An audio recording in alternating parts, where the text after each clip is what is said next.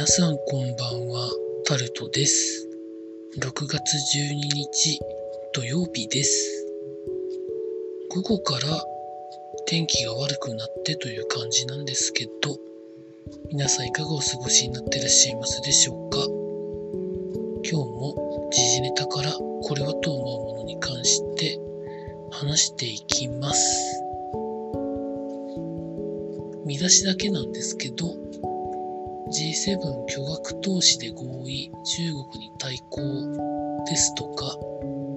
出頭要請のロシア側職員が出国ですとか、目を離した隙に溺れたか、小学2年生が亡くなるですとか、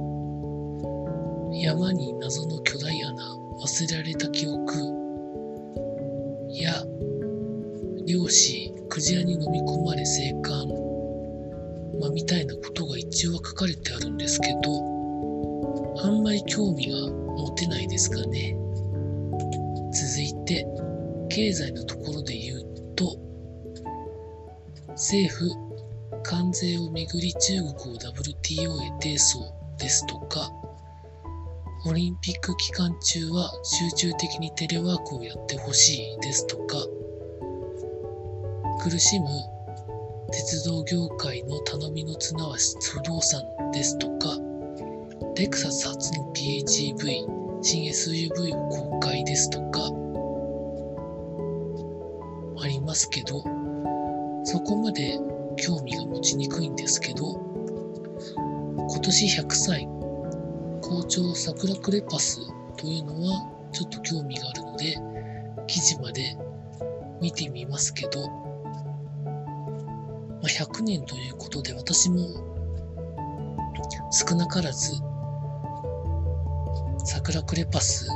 は使ったことがありますけど、そんなに経ってるんですね。記事の中で、まあ、見てみますと、1921年になんかできたらしく、まあ、クレヨンとパステルの長所を兼ね備えたという意味合いで名前をクレパスにしたということが書かれてありまして、まあ、他まあいろいろ内容は書いてあるんですけど、まあでも、ものすごく絵を描くにはいい文房具だよなと思うところがこうありました。続いて、スポーツのところでいきますと、今日はサッカーは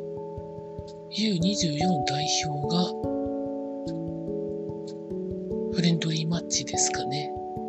あとプロ野球もやってました。あとラグビーも日本代表対サンウルブスという試合もやってましたね。まあそんな中でプロ野球の交流戦は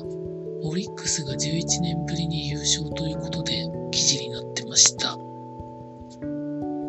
やっぱりオリックスはやればできるんだと思うんですけど、なんでここ数年ずっと低迷が続いてるのかがよくわかりません。プロ野球の七不思議の一つに入れてやらいいんじゃないのかなと思うんですけど、どう思われますでしょうか？そして U24 サッカーの日本代表は、ジャマイカの A 代表と戦いまして、4対0で勝ったそうです。まあ、A 代表なので、そうは言っても強いはずなんですけど、メンバー発表前の最後の試合ということで、アピールが、